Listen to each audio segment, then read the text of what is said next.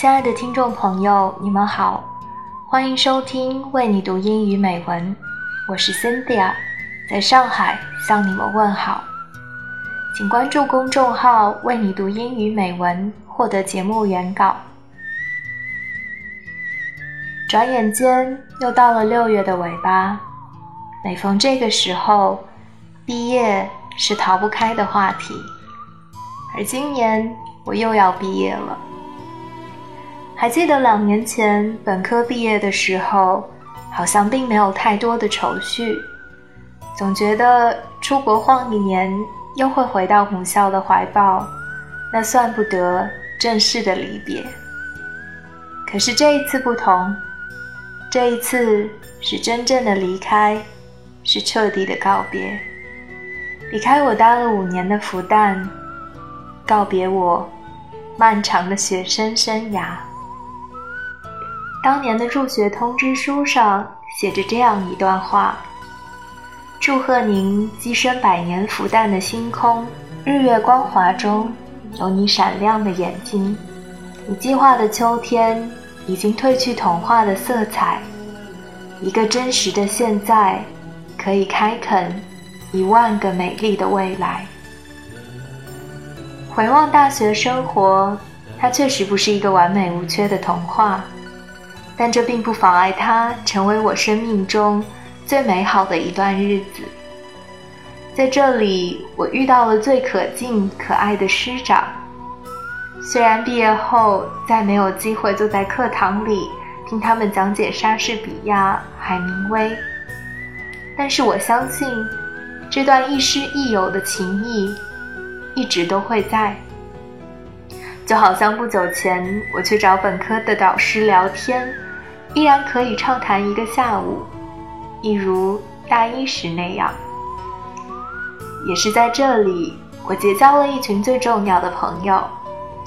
也许再不能像以前一样每日厮混在一起，但是无论我们分散在哪里，我知道，不管遇到什么，我们都可以向彼此倾诉。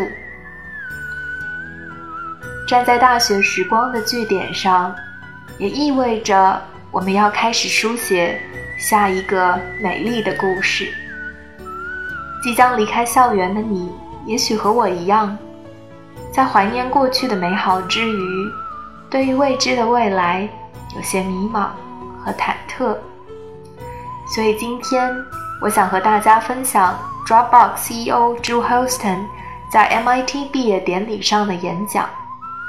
他给即将踏入社会的毕业生们提供了一份通往成功的 cheat sheet。我们不妨一起来看看这位 CEO 的 cheat sheet 上有些什么。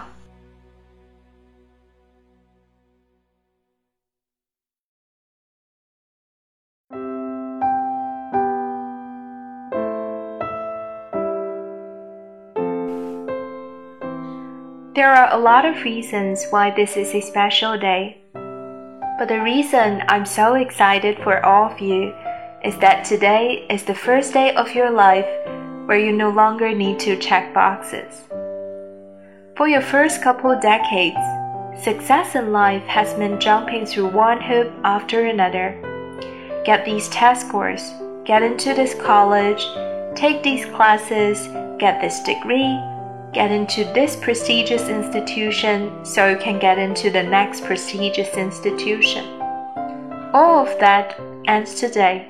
The hard thing about planning your life is you have no idea where you are going, but you want to get there as soon as possible. Maybe you will start a company, or cure cancer, or write a great American novel, or who knows, maybe things will go horribly wrong I had no idea. Being up here in robes and speaking to all of you today wasn't exactly part of my plan seven years ago. In fact, I've never really had a grand plan. And what I realize now is that it's probably impossible to have one after graduation, if ever. I've thought a lot about what's different about the life you're beginning today. I thought about what I would do if I had to start all over again. What got you here was basically being smart and working hard. But nobody tells you that after today, the recipe for success changes. So, what I want to do is give you a little cheat sheet, the one I would have loved to have had on my graduation day. If you were to look at my cheat sheet, there wouldn't be a lot on it. There would be a tennis ball, a circle, and the number 30,000. I know this doesn't make any sense right now, but bear with me. I started my first company in the Chili's when I was 21. My co-founder Andrew Crick and I had never done this before. We were wondering if you needed to wear a suit to City Hall or if you needed to make a company sell for stamping important documents. It turns out you can just go online and fill out a form and be done in about two minutes. It was a little anticlimactic, but we were in business.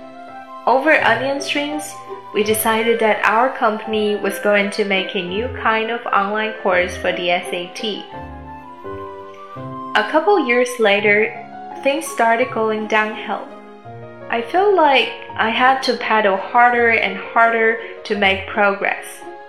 And at some point, I just snapped and couldn't deal with any more math questions about parallel lines or the train leaving Memphis at 3:45. I figured something was wrong with me. I felt guilty for being so unproductive. Starting a company had been my dream, and well, maybe I didn't have what it takes after all. So I took a little break. Of course, if you are in course 6, sometimes taking a break means riding a poker bot.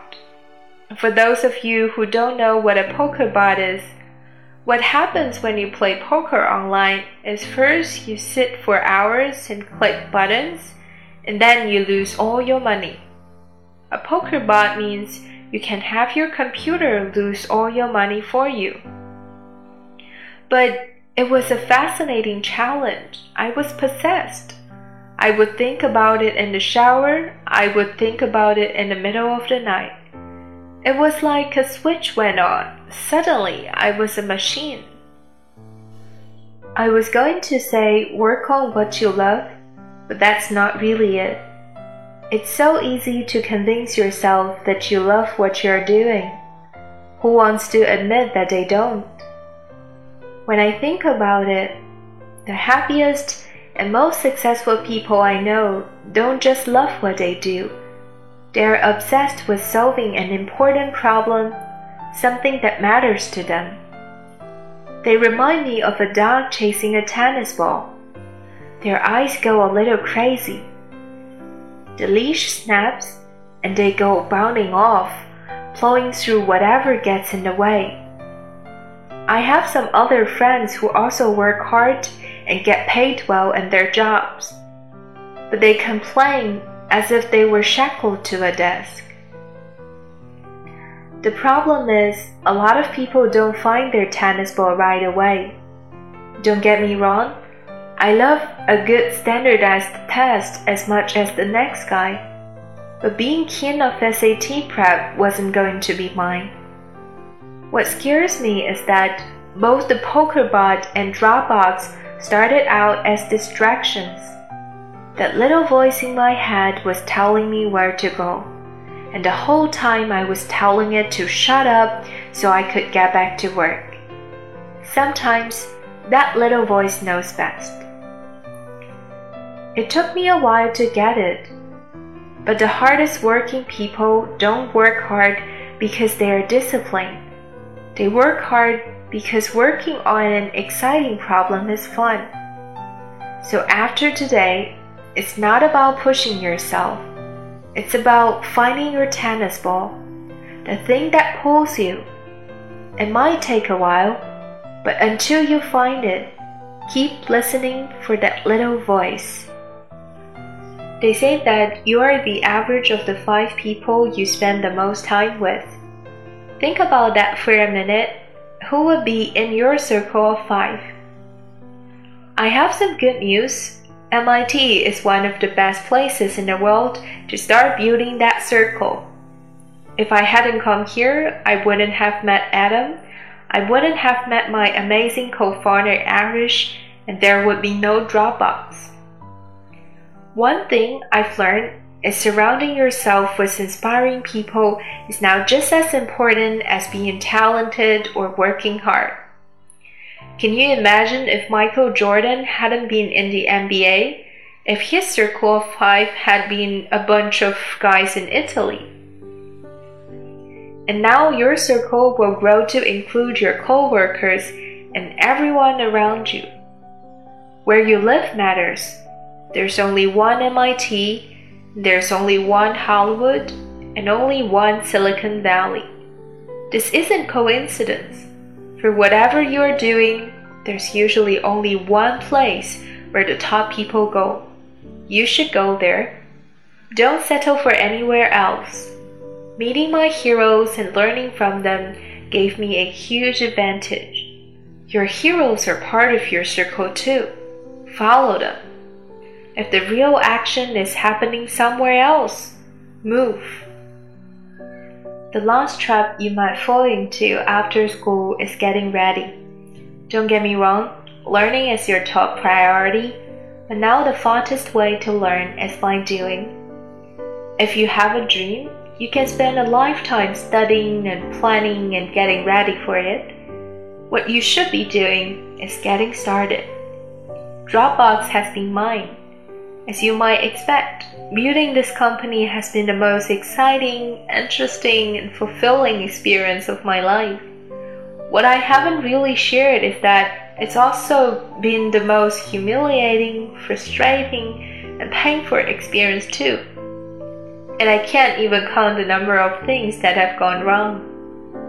Fortunately, it doesn't matter. No one has a 5.0 in real life.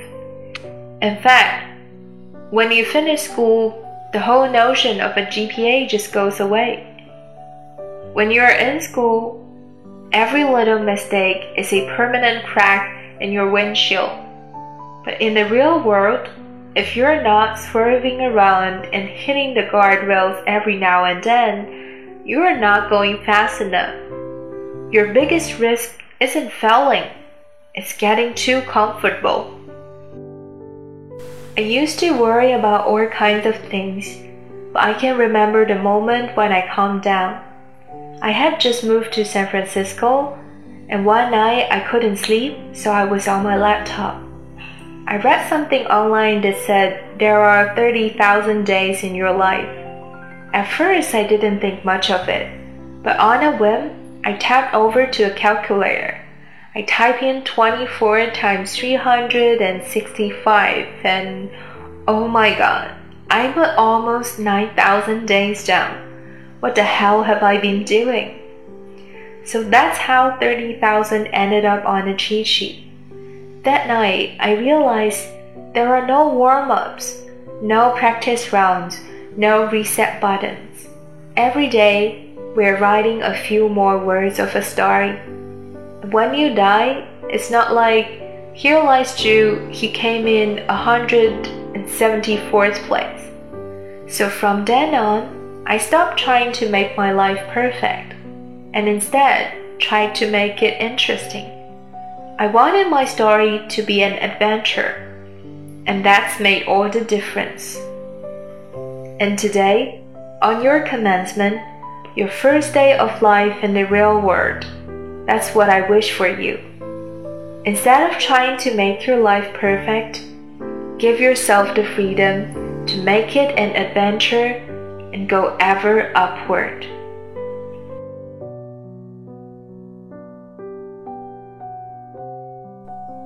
在节目的最后，就祝愿我们都能够找到属于自己的 tennis ball，加入一个优秀的 circle，并拥有一个 不完美却充满精彩和冒险的人生。祝我们毕业快乐！